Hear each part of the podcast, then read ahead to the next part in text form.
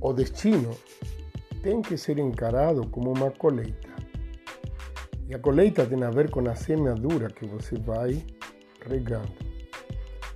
E a semeadura tem a ver com hábitos. Então, a verdade é que nada acontece por acaso. Se eu for um tolo, se sou um tolo, pode ficar esperando que alguma coisa aconteça. Para que alguma coisa aconteça na sua vida, você precisa fazer.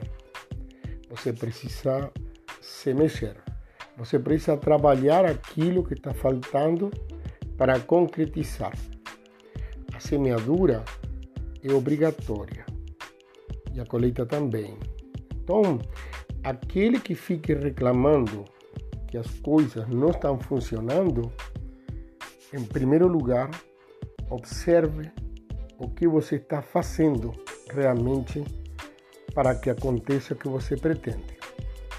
Se eu todos os dias trabalho, todos os dias tento, tento e faço, no momento, fatalmente, o resultado vai aparecer.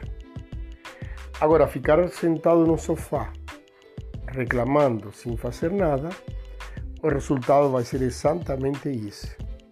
Nada. Boa noite, sou Saul e eu te amo.